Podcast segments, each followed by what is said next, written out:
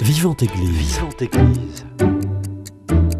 Vivante Église, le magazine régional de la vie chrétienne. Une émission proposée par Timothée Rouvière. Le pape émérite Benoît XVI s'est éteint ce jour à l'âge de 95 ans au Vatican.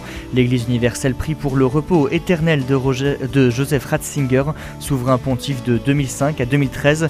Ce sont par ces mots que le Vatican a annoncé samedi matin à 9h34 le rappel à Dieu de Benoît XVI âgé de 95 ans. Vous êtes dans votre émission Vivante Église sur Radio Présence.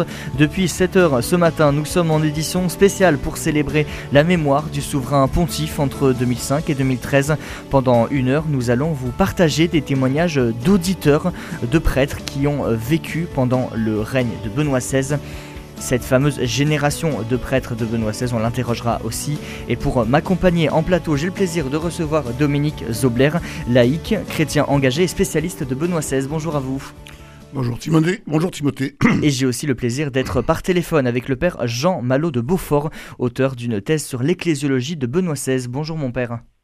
Bonjour Timothée. Pour débuter, je vous propose d'écouter des témoignages de chrétiens, d'auditeurs qui ont euh, vécu avec ce pape Benoît XVI. Bonjour, je m'appelle Antoine, j'ai 31 ans. Ça fait 8 ans que j'habite en France, mais je suis d'origine libanaise et c'est au Liban, en septembre 2012, que euh, j'ai rencontré le pape Benoît XVI qui est venu pour trois jours pour une visite. Il a rencontré les représentants de tous les chrétiens d'Orient et surtout les chrétiens libanais. Et c'était durant la messe des jeunes, qui fut un samedi soir où plusieurs dizaines de milliers de jeunes sont venus pour le rencontrer. Euh, il est passé parmi nous il a discuté avec euh, les jeunes après la messe, il a fait un discours.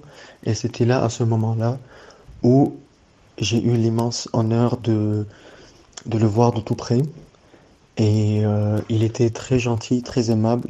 Et j'oublierai jamais cette rencontre. Je m'appelle Xavier, j'ai 40 ans.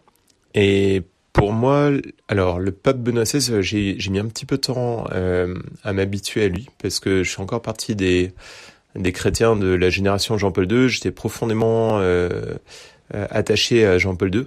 Et du coup, il m'a fallu un peu de temps pour m'habituer à, ce pape qui, est, qui était un peu moins médiatique au premier abord. Et, euh, et en même temps, il a su conquérir mon cœur parce que vraiment, j'ai, j'ai aimé chez Benoît XVI, en fait, d'abord suivre un, un, professeur avec une parole claire, un enseignement super clair et et, et, très profond à la fois à comprendre. J'ai lu un livre de, de lui qui s'appelle euh, Jésus de Nazareth et euh, que j'ai trouvé euh, incroyable parce que chaque page il faut il faudrait passer du temps à bien plonger dans les références et tout ça mais c'est extrêmement clair c'est facile de suivre sa pensée et en même temps c'est très très profond euh, ça m'a permis après de, de relire les évangiles de manière complètement différente parce que je voyais des liens que je ne connaissais pas euh, et, et, ça m'a permis de, de, suivre Jésus beaucoup plus concrètement.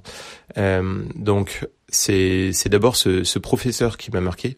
Et euh, aussi, j'ai beaucoup aimé son discours bernardin quand il était venu en France au monde de la culture. Je l'ai relu plusieurs fois parce que j'ai trouvé très très lumineux la façon dont il a posé en fait euh, l'histoire européenne, la culture européenne dans cet ancrage euh, de, du passé.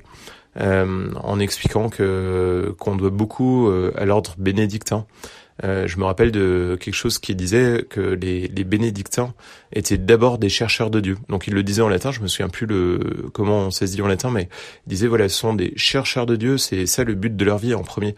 Et, euh, et que se, penser que le monde euh, de la culture européenne euh, a été construit là-dessus, pour moi c'est c'est quelque chose qui m'a beaucoup marqué et de me dire que c'est probablement quelque chose qu'on a perdu aujourd'hui, mais mais qui mérite euh, d'être retrouvé, c'est évident.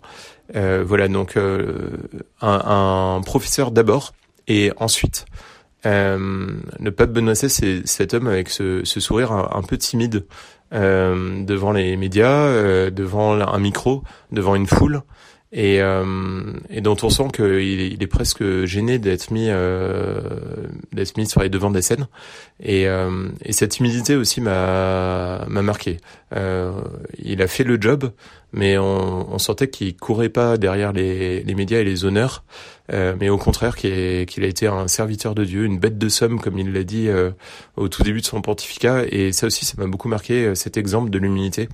Euh, exemple qu'on retrouve dans sa renonciation euh, aujourd'hui. Voilà, merci Benoît XVI, et je suis loin d'avoir fini de, de lire, euh, ne serait-ce que la moitié de ce qu'il nous a laissé. Il y a encore beaucoup, beaucoup à, apprendre, à suivre, à lire, et, et voilà, j'ai envie de continuer ça. Et comme Antoine et Xavier, n'hésitez pas, vous aussi, à nous dire votre avis sur, sur Benoît XVI en nous appelant au 05 62 48 63 00. Mon père, merci beaucoup d'être euh, d'être en ligne euh, avec nous. Euh, vous êtes auteur d'une thèse sur l'ecclésiologie de, Benoît XVI. On a appris son décès samedi matin. Quelle a été votre première réaction? Une grande action de grâce pour tout ce que j'ai reçu à travers lui, tout ce que le Seigneur a donné à l'Église à travers lui.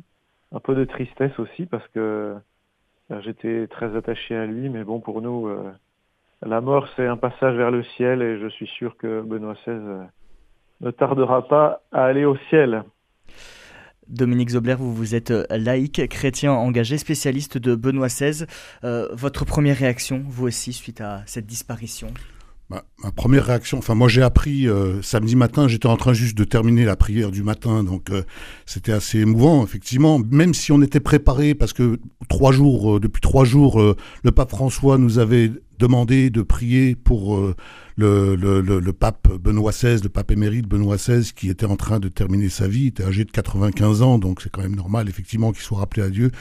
Et moi, je sais que ma réaction spontanée, ça a été de, c'est les mots de la prière du souvenez-vous qui sont venus immédiatement à mes lèvres. Qu'en fait, j'ai vu cette image de, Sainte Marie qui prenait ce pape dans ses bras pour le présenter à Dieu le Père. Si vous deviez le, résumer en, un seul mot, le pape de ce serait, ce serait quel mot? Ah, pour moi, c'est d'abord et avant tout un grand théologien et puis un, grand éducateur pour moi et pour, à mon avis, pour toute ma génération. Père Jean-Malo de Beaufort, vous, euh, Benoît XVI, vous avez euh, beaucoup euh, travaillé sur lui. Benoît XVI, c'est avant tout un pape qui a gravi des échelons en relais de force à 14 ans dans les jeunesses hitlériennes, prêtre, évêque, archevêque de Munich, cardinal et ensuite pape. Oui, tout à fait. Euh, on peut dire euh, surtout que son désir euh, personnel profond, c'était d'être théologien, hein, d'être enseignant, d'être un chercheur. Donc, il avait ce désir depuis le début. Hein, et, il a effectivement enseigné la théologie jusqu'en 1977. Et puis, à partir de ce moment-là, il a reçu des responsabilités de plus en plus grandes dans l'Église, qu'il a euh, d'ailleurs euh, accepté euh, alors que ça n'allait pas du tout dans le sens de, ce qu'il aurait souhaité au départ. Mmh. Et avec une grande humilité, il a toujours fait passer le service de l'Église avant sa carrière. Hein, et donc, quand il est devenu archevêque de Munich, et puis le pape Jean-Paul II il a demandé de venir à Rome comme préfet de la congrégation pour la doctrine de la foi, euh, un poste où il a rendu des, services immenses à l'Église, mais euh, euh, où il a aussi posé plusieurs fois sa démission et il aurait bien aimé pouvoir reprendre son travail personnel. Et puis Jean-Paul II lui a demandé de, rester jusqu'à la fin de, son pontificat. Et finalement, c'est lui qui a été élu pape et, il n'en avait aucune envie, bien sûr, mais mmh. ça, ça nous montre que dans l'Église, euh, on ne fait pas carrière et on est vraiment euh, au service. J'aimerais rebondir sur euh, quelque chose que vous avez dit au début de votre réponse. Le pape, le, pape Benoît XVI avait cette volonté farouche et profonde pour l'unité de l'Église. Oui, tout à fait. Il appartient. D'abord, c'est un Allemand, hein, et les Allemands sont concernés de très près par la question écuménique, puisque c'est le pays de, de, la réforme luthérienne. Donc les catholiques allemands euh, euh, ne, ne, font pas de théologie sans, sans faire d'écuménisme, si on peut dire. Et Benoît XVI, euh, bien avant le concile et puis au concile, a été de ceux qui portaient très fort ce, ce désir d'unité et on l'a vu aussi pendant son pontificat vis-à-vis des autres confessions chrétiennes. On peut penser par exemple à la délicatesse qu'il a eue pour les anglicans qui souhaitaient revenir dans la communion avec le pape en créant un ordinariat spécial pour qu'ils puissent euh, garder leur propre tradition de prière, leur tradition liturgique, etc. Hein, et puis il a fait aussi tout ce qui était en son possible euh, pour favoriser l'unité avec le monde traditionnaliste. Donc euh, je crois qu'il a montré aussi un très bel exemple là-dessus. Il l'a payé assez cher d'ailleurs. Mais c'est vraiment un homme passionné par l'unité de l'Église et, et, qui est prêt à souffrir pour ça. Hein. Et là aussi, c'est un enseignement pour nous. L'unité de l'Église, elle, se fait d'abord par amour. Hein. C'est parce qu'on aime l'Église et qu'on est prêt à souffrir pour elle qu'on peut progresser dans l'unité. Dominique Zobler, le, pape Benoît XVI a, longtemps été présenté comme un pape de transition entre euh, le très charismatique Jean-Paul II et le pape actuel, le pape François. Est-ce que c'est pas trop réducteur de le présenter comme cela? Oui, enfin, on entend souvent ça à propos de. Mais je pense que c'est des commentaires un peu de, de journaliste, ça n'a pas vraiment, de, à mon avis, de sens. Euh, transition, forcément, tout pape est en transition entre un pape et un autre. Euh, enfin, il n'y a pas de... non, moi je crois que non seulement, encore une fois, pour moi, c'était, à mon avis, le plus grand théologien de notre époque, même sans doute, sans doute le plus grand philosophe, même s'il n'a pas pu développer une philosophie complète. Mais euh, en tant que pape, il faut bien voir que vraiment comme tous les papes, mais enfin en tant que pape, pour moi, ça a vraiment été un père, vraiment un père très aimant. Je le voyais vraiment comme ça, quoi, en fait. Hein. Donc ces notions de pape, de transition, tout ça, pour moi, ça correspond pas à grand-chose. Par contre, sa paternité liée à sa fonction de pape, ça, je l'ai ressenti très profondément, quoi, en fait. Père Malo de Beaufort, euh, Benoît XVI, c'est aussi le premier pape depuis 600 ans, depuis le Moyen Âge, à avoir euh, renoncé à, sa charge. C'est souvent à, cela d'ailleurs qu'on réduit son pontificat, là aussi injustement, selon vous? Euh, Non, pas injustement, parce que je pense que tous ses successeurs le remercieront d'avoir été le premier à avoir cette liberté. non, mais c'est un acte historique, c'est indéniable et c'est tout à fait dans le en fait, dans la ligne de, la façon dont il concevait le, euh, le ministère du pape, c'est-à-dire euh, c'est pas euh, d'abord Joseph Ratzinger qui compte, mais c'est le personnage du pape, hein, le, le, ministère du pape. Et donc, à partir du moment où il a, il a compris que ses forces ne lui permettaient plus de d'assurer correctement ce ministère, en particulier pour voyager. Hein, je crois que c'est le, les JMJ de, de Sydney qui lui ont fait comprendre que ça devenait difficile et il redoutait d'avoir à partir au Brésil pour les JMJ de, de Rio, mm. eh bien, il a eu l'humilité de, renoncer au, au ministère de, de, Pierre et je crois que euh, c'était vraiment un, un, très beau témoignage. Comment euh, le, le, pape Benoît XVI a, marqué son, son époque, euh, l'histoire de, de l'Église? Est-ce qu'il a pris des, des décisions Est-ce qu'il euh, il a signé plusieurs... On sait qu'il a signé trois encycliques importantes. comment il a marqué son époque? Alors moi, je parlerai d'abord du cardinal Ratzinger, parce qu'en hmm. fait, il est... ça a été le bras droit de Jean-Paul II pendant, pendant 25 ans. Euh, et, puis il a été pape pendant huit ans. Donc euh, dans toute cette période, il a joué un rôle immense euh, dans l'Église. D'abord pour la réception paisible et profonde du Concile Vatican II. Hein, et qu'est-ce qui restera de lui dans, dans 100 ans, dans 200 ans, dans 300 ans? Certainement d'abord le catéchisme de l'Église catholique. Le catéchisme de l'Église catholique qui a été publié dans les années 90, hein, euh, à une époque on se disait que c'était complètement impossible de retrouver une expression commune de la foi. On disait mais il y a trop de différences entre les continents, entre les théologies, on n'arrivera jamais à refaire un catéchisme qui mette tout le monde d'accord. Et, Joseph Ratzinger y a cru. Alors c'est pas c'est pas un livre de Joseph Ratzinger, mais c'est lui qui a, qui a mis autour de la table des, des, cardinaux, des théologiens du monde entier pour y parvenir. Et je crois que c'est un cadeau absolument inouï qui, qui fera référence pendant pendant très longtemps. Hein, et puis ensuite, alors sur son pontificat, on pourrait dire euh, beaucoup de choses, euh, mais moi je retiens euh, deux choses. Hein. C'est d'abord son action et son discours très fort pour le dialogue entre la foi et la raison. Hein. Peut-être qu'on aura l'occasion d'y revenir. Mm. Et puis son courage face au scandale d'abus sexuels.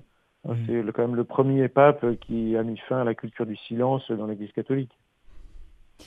Dominique Zobler, penchons-nous un petit peu sur la personnalité et le caractère de l'homme Ratzinger, à la fois doux et audacieux. Et ce qui marquait aussi, c'est la puissance intellectuelle de ses allocutions.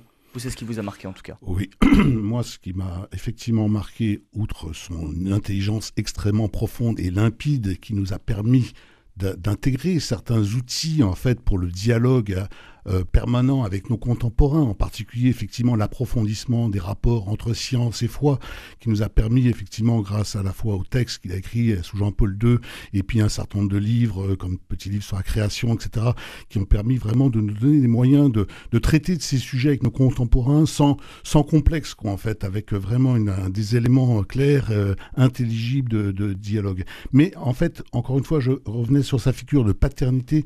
Pour moi, c'est vraiment ce qui m'a marqué. Dans son tempérament, c'était à la fois sa, douceur, sa bonté, sa patience. Moi, je me sentais vraiment très proche de, de Benoît XVI justement peut-être à cause de ses origines bavaroises, moi je suis d'origine alsacienne, finalement il y a des, des, similitudes finalement en fait dans la façon de voir les choses, dans les aimants de culture, dans l'environnement, etc. Et puis aussi euh, son goût pour la musique par exemple. On se souvient que Benoît XVI était, pianiste, il aimait ça. Puis en plus, bon, il avait l'âge de toute façon de mon propre père, donc ça me rapprochait vraiment de lui. Mais vraiment, ce qui m'a marqué, c'est sa patience, sa douceur, sa bonté. Patience en particulier vis-à-vis -vis de toutes les attaques extrêmement injustes, grotesques, grossière qu'il a subie pendant son, pontificat. Mais cette euh, douceur et cette humilité, c'est vraiment euh, quelque chose qui m'a marqué. D'ailleurs, je peux citer une petite anecdote à ce sujet. C'était, moi, je travaillais au CNES comme ingénieur là, dans un milieu où effectivement j'avais des collègues qui étaient quand même assez, assez, qui se prônaient de l'athéisme un peu agressif, même plutôt même de l'anti-catholicisme assez agressif. Donc bien sûr, Benoît XVI, quand il est arrivé pape, c'était le Panzer cardinal, quoi, en fait. Hein. Puis, pouvait pas croire que, pouvait même pas comprendre qu'on puisse être à la fois scientifique et croyant. Et ça, pour ça, je dois dire que moi, Benoît XVI m'a extrêmement aidé pour voir cette cohérence, quoi, en fait. Et je me souviens, pour dire quand même cette influence directe et indirecte de Benoît XVI, avoir donné un petit livre à un, ami à moi, un collègue qui se disait communiste, quoi. En fait, je lui ai donné un livre sur la création écrit par le cardinal Ratzinger. Je me souviens très bien, il me l'a rendu. Alors bien sûr, en tant que communiste, bon, bien sûr, la théorie de la création, il pouvait pas admettre. Mais il n'empêche, il m'a dit quelque chose. Ça, j'ai trouvé ça assez extraordinaire. Il m'a dit, oui, mais j'ai bien vu quand même, contrairement à ce que je pensais, que cet homme est doux et humble de cœur. Ça, j'ai trouvé ça extraordinaire que dans la lecture d'un livre sur la création, un communiste reconnaisse que Benoît XVI était doux et humble de cœur. Ça, j'ai trouvé ça extraordinaire. Ça me fait penser à l'histoire de Balaam, vous savez, dans, dans le livre des Nombres, là, ce, ce prophète envoyé par le roi de Moab pour maudire Israël, et puis, puis finalement qui ne peut pas s'empêcher de prononcer des paroles de bénédiction. Mmh. C'était assez, assez extraordinaire. Père Jean-Malo de Beaufort, euh, le pape Benoît XVI, ça a été un des premiers qui a mis en, en lien lecture scientifique et lecture croyante de la Bible En tout cas, il a vraiment aidé euh, les catholiques à s'y retrouver dans ce domaine, on pourrait dire, parce que euh, donc l'exégèse scientifique de la Bible, l'interprétation scientifique de la Bible, s'est énormément développée au XIXe et au XXe siècle. Et il a fallu du temps pour que l'Église catholique euh, l'accepte officiellement. Hein, et le Concile Vatican II a, encouragé euh, l'union entre les deux approches, c'est-à-dire une, une, étude scientifique de la Bible qui permet de ne pas faire dire n'importe quoi au, au, texte, de tenir compte de, du contexte historique des, des écrits, etc. Et puis surtout une lecture croyante, c'est-à-dire prendre toute la Bible euh, dans son ensemble, la lire de, comme la tradition de l'Église a toujours comprise, etc. Et en fait, après le Concile, il y a eu une sorte de divorce entre ces deux approches euh, au détriment de la lecture croyante. Mmh. Euh, on a cru que les exégètes euh, pourraient avoir en quelque sorte le dernier mot sur l'écriture, et euh, c'était devenu très difficile de, de, continuer à avoir une lecture croyante de la Bible.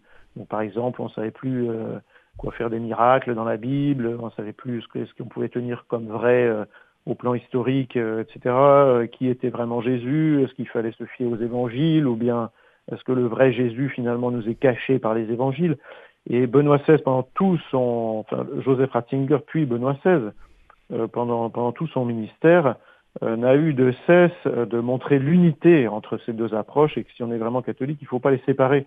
Tout à l'heure, pendant le, les témoignages que vous nous avez fait entendre, il y a l'une des personnes qui, parlait de la trilogie Jésus de Nazareth, et je crois que c'est un, immense héritage que nous laisse euh, Benoît XVI. Il a montré en publiant ces trois livres sur les évangiles, que les deux approches non seulement ne s'opposent pas, mais qu'elles sont euh, nécessaires, l'une et l'autre. Hein, on, peut avoir une lecture croyante de l'évangile, c'est même la seule qui nous permet vraiment euh, de comprendre les évangiles et de rencontrer Jésus. Le vrai Jésus, c'est le Jésus de la foi, mais l'exégèse historique est indispensable pour vérifier que ce que nous lisons, euh, que ce que nous disons de la Bible est crédible. Hein. Et moi, j'ai personnellement été très touché de voir que Benoît XVI euh, parle aussi de la lecture de la Bible dans son testament spirituel qui a été publié avant-hier. Hein, et c'est vraiment au cœur de ses préoccupations. En tout bah. cas, j'encourage tous les auditeurs qui ne l'auraient pas fait à, à, lire Jésus de Nazareth. Hein. Moi, j'ai été formateur de séminaire pendant quelques années et je me suis réjoui de voir que euh, c'est devenu un classique dans les séminaires. Tous les séminaristes ont euh, la Bible, le catéchisme de l'Église catholique et Jésus de Nazareth de Benoît XVI. C'est vraiment un, un commentaire de référence des évangiles, mais c'est accessible pour tout le monde. Parmi ses autres préoccupations, la lutte contre la sécularisation, le pape Benoît XVI, il était très préoccupé par le recul de la foi et de la pratique religieuse dans de nombreux pays. Oui, mais sans nostalgie. Hein. C'est mmh. pas du tout un nostalgique de la chrétienté. Il a compris dès les années 50 euh, que le, le, christianisme allait devenir euh, minoritaire en Europe. Il a employé assez rapidement l'expression de minorité créative, hein, qui a eu une grande fécondité aussi, il me semble, en, en France. Hein. Il y a beaucoup de laïcs qui se sont retrouvés dans, dans cette expression. Euh, et plus que de lutter contre la sécularisation, ce qu'il a cherché, c'est à, témoigner de la foi, à être un témoin du Christ, et à entrer en dialogue avec euh, la culture euh, dans toutes ses dimensions, et surtout donc à, entretenir hein, le dialogue entre la foi et la raison, parce que pour lui, la démocratie euh, est fondée sur des lois qui, qui, sont plus grandes qu'elle. Hein. On peut penser à Antigone et les lois non écrites, c'est le fondement de la démocratie. et donc si la culture moderne si l'Europe d'aujourd'hui met de côté la question de Dieu, hein, en renvoyant ça à la sphère privée, comme on dit, c'est-à-dire bah, finalement ça relève euh, du sentiment, ça relève de l'opinion, mais certainement pas du domaine de la raison, eh bien c'est la démocratie qui, qui est euh, en danger. Hein, euh, et donc dans, dans, grands discours, par exemple au Bundestag ou à Londres ou aux Nations Unies ou encore au monde de la culture à, au Bernardin en, en 2008, euh, Benoît XVI a, toujours euh, interpellé euh, les hommes politiques, les, hommes de culture sur ce point-là, c'est-à-dire si la question de Dieu est exclue du domaine de la culture, c'est toute la démocratie occidentale qui est en danger. En ce sens-là, oui, c'est une, résistance face à, la sécularisation. Hmm. On sait que Benoît XVI est, venu en, 2008 euh, à Lourdes pour le 150e anniversaire des apparitions. Justement, quels étaient euh, les liens de Benoît XVI avec euh, notre pays, la France? Bah, Benoît XVI, c'est un grand francophone. Hein. À mmh. chaque fois qu'il s'exprime en français, on a pu le constater. Il a vraiment une langue très, très fine, il connaît très bien la France depuis longtemps. Hein, déjà, comme jeune théologien, il avait lu les grands auteurs Claudel, Bernanos, etc. Et puis il connaissait aussi euh, les grandes figures de la théologie euh, française, comme euh, le père de Lubac ou le père Congar, hein, bien avant le, le, Concile Vatican II. Et donc pour lui, le, la France c'est un, un, un, pays de culture. Hein. Il a toujours eu beaucoup d'estime pour la culture française, et je pense que il a, il a gardé cette conviction que la, France avait un rôle important à jouer pour le dialogue entre la, la, culture chrétienne et la culture euh, des Lumières, hein, euh, la culture euh, de la raison. On peut rappeler aussi qu'il était membre de l'Académie des sciences morales et politiques, donc la France a su aussi l'accueillir, l'écouter. Il est venu de très nombreuses fois en, France. Hmm. Père Jean-Malo de Beaufort, avant de clôturer cette dernière, cette première partie, est-ce que vous auriez une phrase ou un moment particulier à nous partager qui vous a marqué chez Benoît XVI Une phrase, oui ce n'est pas notre Église, c'est son Église. Hein. Hmm. C'est ce que euh, Benoît XVI dit souvent, dit quand nous avons l'impression que euh, la barque de l'Église est prise dans la tempête hein, euh, et qu'il faudrait peut-être quitter le navire, eh bien nous devons nous souvenir que Jésus est toujours dans la barque.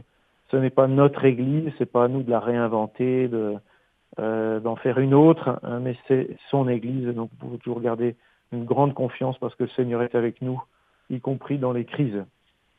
Et on terminera là-dessus. Merci beaucoup, mon père, d'avoir accepté mon invitation et d'être venu euh, témoigner de votre attachement euh, au pape Benoît XVI, décédé euh, ce samedi matin, et passer une très bonne journée. Dominique Zobler, avant de, faire une petite pause musicale et d'écouter un compositeur cher à Benoît XVI, en l'occurrence Jean-Sébastien Bach, est-ce que vous, il y a une phrase qui vous marque de la part de Benoît XVI je ne sais pas, moi je me souviens de, la visite de Benoît XVI à Lourdes, et comme beaucoup de Toulousains, on était allé le rejoindre à, Lourdes, et je me souviens en particulier, en particulier ce qui m'avait touché, c'était l'adoration au Saint-Sacrement et la prière de Benoît XVI suite à l'adoration au Saint-Sacrement qui commençait par ces mots, mais vraiment, on sentait que c'était du, fond du cœur de Benoît XVI. Mon père, mon père.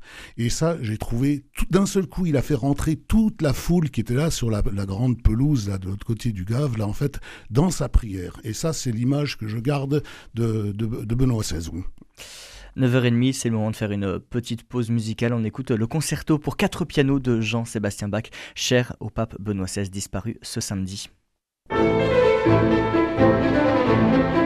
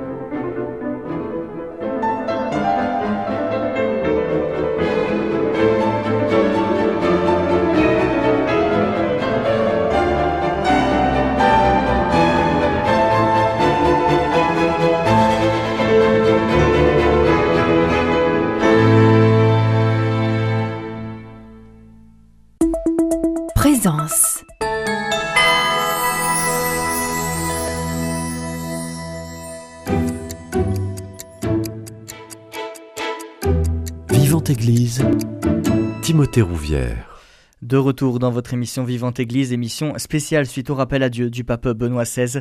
Dans cette deuxième partie d'émission, nous allons entendre des prêtres de cette génération Benoît XVI qui nous livreront leurs ressentiments. Mais tout de suite, j'ai le plaisir d'accueillir le père Stéphane Aïwaz par téléphone. Bonjour mon père. Bonjour Timothée. Vous êtes supérieur du séminaire de euh, Toulouse, juste à côté de Radio Présence. Déjà une première réaction sur cette annonce qui a bouleversé les catholiques du monde entier samedi matin Oui, bah c'est une, une tristesse, bien évidemment. Après, je crois qu'il faut aussi rendre grâce au Seigneur pour euh, la vie de cet homme et pour tout ce qu'il nous a apporté et ce qu'il a apporté à l'Église. Est-ce que vous avez euh, une parole, une action de Benoît XVI qui vous, vous a particulièrement marqué? Ben, j'ai eu la, chance de le rencontrer une fois euh, lors d'une audience euh, avec le, euh, une audience publique, mais on a été appelé après. Et moi, j'ai été très touché par son humilité et par le regard qu'il posait sur les personnes. Alors, je suppose que, comme tout pape, il rencontrait énormément de personnes, mais voilà, on sentait que chaque personne comptait pour lui. Et c'est ce qui m'a, c'est ce qui m'a touché, son humilité et sa bonté qui, qui se dégageait de cet homme. On le disait tout à l'heure avec Dominique Zobler et le père Jean Malot de Beaufort. Benoît XVI c'était avant tout un grand théologien. Comment cette parole de Benoît XVI euh, est enseignée au sein du séminaire de Toulouse? Ben, la parole de Benoît XVI, c'est la parole de l'Église. Je crois qu'il ne faut pas euh, séparer les deux. Les, souverains pontifes enseignent toujours euh, ce que l'Église demande d'enseigner. Et c'est vrai que Benoît XVI a été de ce côté-là quelqu'un de, lumineux euh, qui a beaucoup apporté. Mais voilà, moi je ne fais pas de différence au niveau de l'enseignement entre Jean-Paul II, Benoît XVI ou le pape François. Euh, quel que soit le pape, il annonce toujours la parole de Dieu et la théologie telle que l'Église le demande. Ce sont des serviteurs avant tout. Qu'est-ce que le pape Benoît XVI nous apprend de l'Église d'aujourd'hui ou qu'est-ce qu'il faut garder de lui? Ben, Justement, son amour pour l'Église, euh, son amour pour la vérité. Euh, je crois qu'il a beaucoup œuvré euh, en ce sens pour que l'Église fasse la vérité. voilà, l'humilité aussi, le don de soi. C'était un homme qui, qui, était tout donné. je suis frappé dans les reportages à la télévision où tout le monde note que ce n'était pas un homme de gouvernement. Je crois que c'était un homme de gouvernement, mais tel qu'un pasteur doit gouverner son Église c'est-à-dire en étant capable aussi d'écouter, de prendre le temps euh, avec les personnes. Euh, voilà. Merci beaucoup mon père en tout cas pour ce témoignage sur la figure de Benoît XVI. Merci à vous. Merci, passez une très bonne journée. Merci, au revoir. Dominique Zobler, euh, le pape Benoît XVI est aussi connu pour son sens de l'écoute, humilité, sens de l'écoute, amour de l'Église. Vous le résumeriez aussi comme ça oui, enfin, on a, déjà parlé de son, humilité, ça je crois que c'est vrai, c'est matériel. C'est ce qui transparaît vraiment. Ça hein. transparaît. Sa clarté aussi, hein, c'est extraordinaire euh, quand on lit les textes de, de Benoît XVI. Finalement, ils sont très accessibles et c'est une pensée assez linéaire et assez très bien construite. Chaque phrase chaque mot est pesé dans son sens, etc. Ce qui fait qu'à mon avis, il est d'une grande facilité de, lecture, même dans ses textes, euh, euh, ses encycliques ou ses textes plus de caractère théologique. On parlait tout à l'heure de son livre merveilleux sur euh, Jésus de Nazareth. Effectivement, c'est à la fois d'une profondeur théologique, d'une connaissance pétrie, vraiment non seulement de, de, de l'évangile, mais enfin des paroles du Christ, mais de tout le contexte culturel, de tout euh, le, contexte biblique, etc., qui sous-tend la culture de ce lieu, qui fait que effectivement se plonger dans ce livre, c'est vraiment une façon de vraiment de connaître de, à fond la personnalité du Christ et de recouvrir le Christ non seulement dans son dans sa personnalité, mais dans son environnement, etc. Bien mieux, ce que je disais qu'un pèlerinage en Terre Sainte. Moi, j'ai eu la chance avec les paroisses cathédrales là en, 2019, on est allé en, Terre Sainte, c'était un, pèlerinage merveilleux. effectivement, c'est bien d'aller sur les lieux, mais lisez franchement, lisez, relisez le Jésus de Nazareth de, de, de, Benoît XVI, enfin de Joseph Ratzinger, parce qu'il l'a écrit finalement, mm. non pas en tant que pape, mais en tant que, que personne, pour vraiment euh, vous euh, approfondir votre connaissance, non seulement de la personnalité de Jésus, mais de tout le contexte culturel. Là, vraiment mm. quelque chose d'extraordinaire.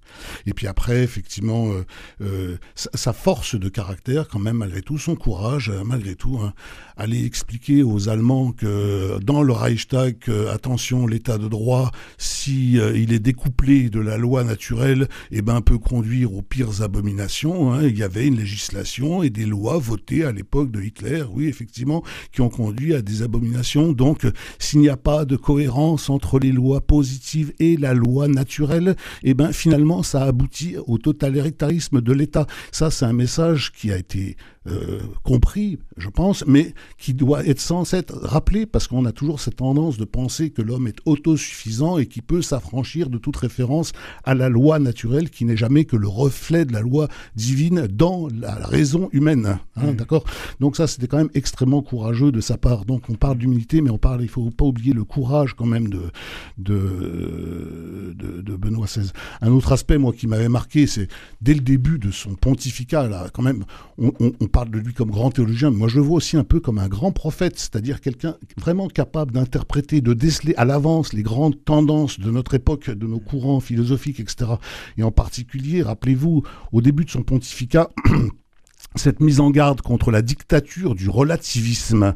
Alors ça peut sembler des mots, à l'époque surtout on se disait mais qu'est-ce qu'il veut dire par là? Mais finalement petit à petit on voit effectivement qu'il avait pressenti ce qui est en train d'arriver aujourd'hui, hein, le fait de remettre en cause la vérité, de nier même l'existence même de la possibilité d'une vérité, en particulier sur tout ce qui concerne le comportement humain, etc.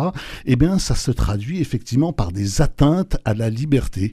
Et en ce sens il a donné, illustré en fait simplement ce que nous dit le Christ. D'une part, le Christ lui-même se présente comme étant la vérité, mais il nous a mis en garde. Il a dit attention, c'est la vérité qui vous rendra libre. Donc, toute atteinte à la vérité, la remise en cause même du concept de vérité, en fait, c'est la préparation effectivement d'atteinte à la liberté des individus. Mmh. Et ça, c'est un message extrêmement fort et qui continue, dont on commence à sentir vraiment la portée, alors qu'il l'a prononcé déjà avant même son pontificat et le jour même de son, de, du premier jour de son pontificat. Donc c'est quelque chose mm. qu'il faut vraiment, à mon avis, continuer à méditer, à creuser, parce qu'on aura besoin effectivement de cette réflexion pour les années à venir. Nombreux sont les prêtres qui ont été marqués par le théologien, le pape Benoît XVI. Je vous propose d'écouter le père Aymar de Langotier. Je suis l'abbé Aymar de Langotier, je suis un jeune prêtre du diocèse de Toulouse et je suis vicaire à la paroisse de Balma. Ma première réaction suite à la disparition de Benoît XVI a évidemment été un sentiment de profonde tristesse, même si depuis presque dix ans, Benoît XVI était un peu mort de notre cœur en se mettant en retrait de l'Église. Ma seule crainte, pour tout vous dire, c'était qu'il parte en même temps que Pelé euh, quelques jours auparavant. Mais finalement, en partant le 31 décembre, il est parti un petit peu dans l'indifférence générale et les sujets ont chassé les autres. Et nous sommes peu attardés, je trouve, sur le cas Benoît XVI. Et finalement, il est parti avec humilité, comme l'était sa vie, comme l'était sa recherche intellectuelle. Et je suis plutôt content maintenant qu'il soit au ciel, qu'il puisse devenir un grand saint et qu'il puisse désormais intercéder pour l'Église de là-haut. Comment Benoît XVI a inspiré mon sacerdoce? Je dirais que je suis plutôt de la génération Benoît XVI, au même titre qu'il avait la génération Jean-Paul II avec les JMJ 97. Benoît XVI a été élu quand j'étais en cinquième et il a renoncé à sa charge quand je suis rentré en, en propédeutique.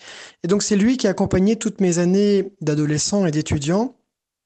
Et c'est lui qui était présent à mes premières JMJ en 2011. Et donc je dirais aujourd'hui, ce que je garde de lui dans mon ministère, c'est sa douceur et son humilité. C'est-à-dire que c'était l'un des plus grands théologiens du XXe siècle. Et quand on le voyait, quand on voyait son visage doux, simple, on n'imaginait pas tout ce qu'il a pu publier, tout ce qu'il a pu écrire. Et en même temps, pour l'avoir euh, avoir croisé son regard plusieurs fois à Rome ou au GMJ, il y avait une grande douceur dans son visage, une grande attention portée à l'autre qui faisait dire, comme avec Jean-Paul II, que nous étions les seuls à être en face de lui une considération unique et personnelle qui était magnifique. Quelle citation ou image je garde de Benoît XVI Évidemment, il y en aurait beaucoup, mais je, me reviens en tête cette, euh, ces GMJ 2011 à Madrid, notamment lors du dernier rassemblement avec 2 millions de jeunes juste avant l'adoration de la dernière veillée. Nous étions sous un énorme orage et ceux qui étaient présents s'en souviennent évidemment. Une véritable tempête s'est abattue sur l'aéroport de Cuatro Vientos et chacun l'a passé comme il pouvait sous un poncho ou à chanter sous la pluie. L'orage et la tempête passent, le son revient, mais les écrans géants qui nous retransmettent les images du podium où se trouve le pape sont en panne. Nous apprenons que Benoît XVI est resté sous la tempête, sous la pluie, et là il prend la parole. Et avec une douce autorité, il nous invite à prier, faisant un trait d'humour évidemment complètement improvisé, disant que le Seigneur nous comblait de ses bénédictions avec la pluie. Et sans chant, sans introduction, nous avons prié en silence, Jésus hostie, pendant au moins une trentaine de minutes. Autant de jeunes à genoux, sans rien voir, sans rien dire, mais avec le pape et son autorité naturelle. Nous avons obéi naturellement avec cet homme, à cet homme qui nous a montré qu'il était le premier à se soumettre à l'autorité de celui qu'il prêchait. Nous avons suivi, car nous avions confiance en lui, qui nous a montré l'exemple à suivre avec cette douce humilité. Voilà ce qui me revient en tête quand je pense à Benoît XVI. Et en revenant des GMJ, nous avons revu les images et de fait, il était assez comique de voir euh, ce pape qui a décidé de rester avec tous les gardes du corps qui mettaient les parapluies qui s'envolaient au fur et à mesure de la tempête et ce pape qui a tenu à rester avec nous tous, avec les 2 millions de jeunes. Euh, cette image restera vraiment gravée en moi. Et ce silence impressionnant sur l'aéroport, ce silence de cathédrale à genoux devant Jésus avec notre pape. Et nous avons chanté toute la soirée Esta es la juventud del Papa. Nous sommes la jeunesse du Papa.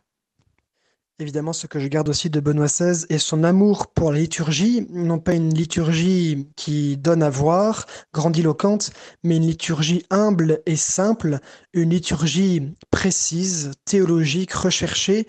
Voilà ce que je garde de Benoît XVI et ce qui m'inspire pour mon ministère aujourd'hui. Voilà, Benoît XVI a été un grand pape, il sera un grand saint qui intercédera pour l'Église et voilà, je le prie déjà comme cela aujourd'hui. Autre pape, euh, autre prêtre marqué par la figure euh, de, euh, du pape Benoît XVI, le père Jocelyn Prévost qu'on écoute tout de suite. Je suis le père Jocelyn Prévost, vicaire sur l'ensemble paroissial de Tournefeuille.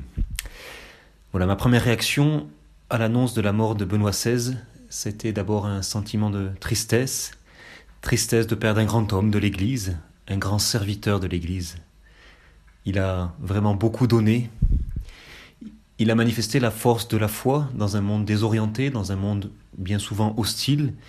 Et Benoît XVI était un, roc, il était cette force tranquille, parce qu'il était fondé sur l'unique roc qu'est le Christ. Et je trouve qu'il était encore un roc pendant ces dix dernières années, par sa vie discrète de prière, par sa vie d'offrande pour l'Église. Il était ce rocher silencieux et discret, mais qui était bien là. Et alors honnêtement, à l'annonce de sa mort, même si je ne sais pas trop pourquoi il y avait ce sentiment, mais il y a eu en moi un léger sentiment d'inquiétude pour l'avenir, comme si euh, comme si une page se fermait avec ce dernier jour de 2022 et que nous étions désormais comme orphelins pour cette nouvelle année qui commençait. Voilà, comme si l'Église perdait un de ses remparts. C'est peut-être un petit peu la tristesse du fils qui est plein de tendresse pour son père et qui se sent quelque peu orphelin à la mort de celui-ci. Pourtant, évidemment, j'ai confiance en l'Esprit Saint qui guide l'Église et qui nous a donné le pape François depuis dix ans et voilà, et je sais aussi que Benoît XVI continuera du ciel à prier pour l'Église. Et donc euh, à ce sentiment de tristesse, cette légère inquiétude, et en même temps, ben, ce, du coup, cet appel à la prière, prier pour lui, prier pour l'Église. Et en même temps, très vite est monté en moi l'action de grâce, l'action de grâce pour euh, tout ce qu'il a donné, tout ce qu'il a fait, pour tout son ministère au service de l'Église. Benoît XVI m'a beaucoup inspiré dans mon sacerdoce, même s'il a renoncé à sa charge alors même que j'étais au début de ma formation au séminaire. Mais voilà, tout ce qu'il a donné à l'Église a contribué après à me nourrir dans ma, formation. il, était, il était là quelque part par tout son enseignement. Voilà, et je retiens de lui, euh, de ce qui m'a nourri, ce qui m'a marqué, son travail pour l'unité liturgique, pour la paix liturgique. Il a apporté une certaine réconciliation dans l'Église autour de cette question qui est souvent entendue, la liturgie. Et pour moi, ça levé certaines peurs, certains, certains freins.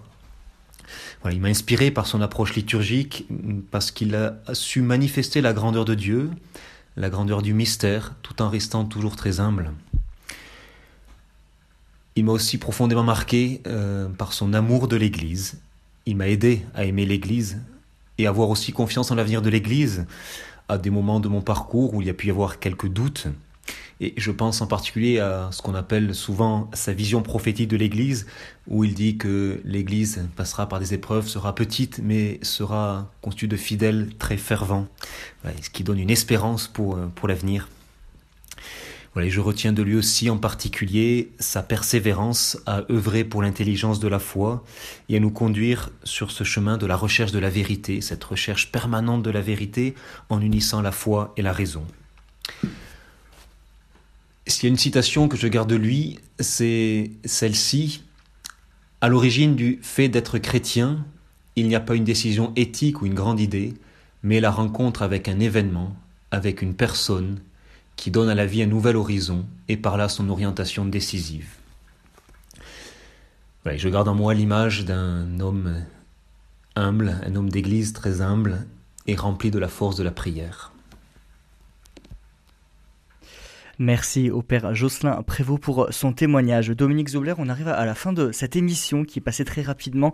Euh, Benoît XVI, c'est aussi trois encycliques. Dieu est amour en 2006. Dans l'espérance, nous avons été sauvés en 2007 et l'amour dans la vérité en 2009. C'est trois encycliques qui marquent vraiment son pontificat. Oui, trois encycliques, en fait, et même presque quatre, parce qu'en fait, c'est intéressant de remarquer que Benoît XVI a axé ses encycliques, il n'en a pas fait énormément, finalement, par rapport à celles auxquelles il a collaboré avec Jean-Paul II, mais qui ont été présentées par Jean-Paul II, lui, en propre, euh, donc on a dit Dieu est amour, Deus caritas est. Alors ça c'est vraiment le, le cœur de la théologie chrétienne. Hein. Dieu amour, ça c'est une phrase de, de Saint Jean, hein, l'évangile de Saint Jean. C'est vraiment ça, de, tout fonder la théologie sur l'amour de Dieu, le fait que Dieu est un être de relation. Dieu, un seul Dieu en trois personnes avec ses relations entre le Père, le Fils et le Saint-Esprit qui irriguent effectivement la vie de, de, de tout homme et de tout, de tout l'univers finalement. Après, il en a fait une autre sur la charité. Enfin, d'abord, après, il a fait euh, d'abord celle sur l'espérance. Vous voyez, donc, euh, charité d'abord, ensuite espérance, et puis il a terminé finalement par une encyclique qu'il n'a pas publiée, finalement, qui a été présentée par le pape François au début de son pontificat, sur la foi. Donc, vous voyez, foi, espérance, charité, on retrouve les trois vertus théologales. Donc, après Deus Caritas Est, il a écrit euh, l'encyclique Spe Salvi, c'est-à-dire sauvé par l'espérance, une encyclique sur l'espérance, en fait, un espèce d'approfondissement finalement entre les liens entre euh, la foi et l'espérance. Il disait parvenir à la connaissance de Dieu, le vrai Dieu, cela signifie recevoir l'espérance. Et je crois que c'est lui qui faisait remarquer que une des raisons qui faisait que le christianisme s'est développé d'une façon extraordinaire dans l'Antiquité, dans l'Empire romain, mais c'est tout simplement, on le voit bien par des traces historiques, c'est que le monde antique n'avait plus d'espérance, était n'avait plus de finalité, euh, sentait le dégoût de la vie, le tedium vitae, comme disait à l'époque euh, du bas empire. Et finalement, les chrétiens ont apporté une espérance et en même temps une joie. Donc c'est ça, la, la, force de la joie et de l'espérance, c'est ça la force de conviction, au-delà des arguments de rationalité qu'il a développé aussi, bien entendu, et qui nous a donné de façon à ce qu'on puisse s'en servir, qu'on soit fort dans notre foi, aucun scrupule. Jean-Paul II nous avait dit n'ayez pas peur, mais je dirais que Benoît XVI nous a donné les moyens justement de ne pas avoir peur dans les combats intellectuels et dans les, dans les, dans les affrontements qu'on peut euh, connaître dans la société. Mais L'espérance et la joie, c'est ça la force qui a été la force de conviction. Et c'est Tertullien qui disait, bah, regardez les chrétiens, voyez comme ils s'aiment. Et ça a été ça le témoignage en fait, et qui a permis effectivement l'épanouissement et la, diffusion de l'évangile dans tout le monde antique. Et c'est ça qu'il faut que nous revivions dans notre monde actuel. Et puis après, il a fait une autre encyclique, à nouveau sur la charité, mais je dirais peut-être un peu plus technique, hein, qu'il avait appelé euh, comment? Caritas in veritate. Ça, c'est une expression de saint Paul dans, une lettre aux Éphésiens, la charité dans, la vérité, hein, c'est une très belle, très belle formule, mais qui était plutôt axée, je dirais, un peu plus techniquement sur certains aspects du développement durable tout en veillant au respect de la dignité de l'homme. Très intéressante, hein. mais voilà, alors j'avais noté cette phrase. Le renouveau authentique de l'homme et de la société repose uniquement sur le Christ qui nous transforme et nous rend capables d'agir dans la vérité et l'amour. Voilà. Et puis la, quatrième finalement encyclique de Benoît XVI, même si c'est pas lui qui l'a présenté, encore une fois, c'est le pape François, c'était sur la foi, hein, Lumen Fidei, la lumière de la foi. Donc là, voilà voilà, c'est ça, c'était vraiment, c'était, euh, voilà, redécouvrir ce caractère lumineux de la foi. Ça, c'est effectivement, je pense que c'est un bon point d'orgue sur tout ce que nous a apporté Jean-Paul II. C'est bien sûr la foi, effectivement, ça demande une adhésion, mais effectivement, c'est, ça nous éclaire surtout, et il faut effectivement qu'on soit capable de porter cette lumière aux autres. Quoi, en fait, mm. je pense que c'est ça qu'il a voulu nous dire. Vous portez cette lumière de la foi, n'ayez pas peur, soyez fort de vos convictions et allez porter cette lumière dans la joie aux autres. Voilà, je pense que c'est ça qui peut sortir. Mais encore une fois, ça c'est l'aspect, je dirais, ça c'est pour nourrir notre intelligence, aspect intellectuel. Pour notre prière et notre cœur, moi je recommande vraiment de relire fortement toutes les comment les, comment, les, les catéchèses du hmm. pape sur la prière. Alors là, c'est extraordinaire. Vous trouverez ça sur Internet ou sur le site du Vatican. C'est toutes les catéchèses du pape sur la prière dans ses audiences du mercredi entre mai 2011 et octobre 2012. Il a passé chaque mercredi à partir de la parole de Dieu, à partir des Écritures, effectivement, de dévoiler toutes les facettes de la prière. Alors ça, si vous voulez approfondir la prière, enrichir votre prière, tout en étant enraciné dans les écritures, euh, de toutes les écritures, bien sûr, les psaumes, et, puis jusqu'à l'Apocalypse, si ça c'est vraiment quelque chose, un appui extraordinaire pour tous ceux qui veulent un peu approfondir un peu la prière. Et puis bien sûr, parmi ce qu'il nous a laissé, et ça je pense que ça, ce qui est à la fois le plus accessible, on en a déjà parlé plusieurs fois, et que je recommande vraiment à tout le monde, c'est effectivement c'est de lire et de relire son Jésus de Nazareth, parce que ça c'est vraiment quelque chose qui restera à mon avis dans, dans, dans l'histoire, hein, cette, cet approfondissement de la connaissance de Jésus dans son contexte historique. On apprend énormément de choses sur euh, euh, la vie de, de, de, l'époque, sur le contexte historique, mmh. sur la personne de Jésus. Voilà, c'est ça que je pense qui nous a laissé principalement et dont il faut nous nourrir.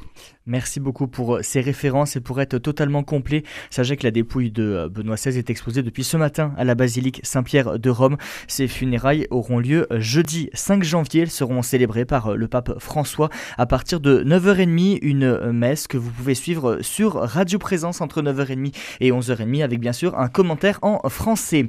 C'est la fin de cette émission Vivante Église. Merci beaucoup Dominique Zobler d'avoir accepté de participer à cette émission. Merci aussi au père Jean Malo de Beaufort, intervenu en première partie euh, d'émission. Merci à tous les prêtres et euh, tous les auditeurs qui ont accepté de témoigner. Merci aussi à vous, auditeurs, dans la région Midi-Pyrénées et hors de la région Midi-Pyrénées, de nous avoir rejoints pour cette émission spéciale. C'est 3 heures d'émission spéciale, 7h, 10h avec Isabelle Duché en première partie de matinée, justement pour célébrer la mémoire du pape Benoît XVI. Vous pouvez réécouter cette émission sur notre site internet www.radioprésence ou en rediffusion ce soir à 21h.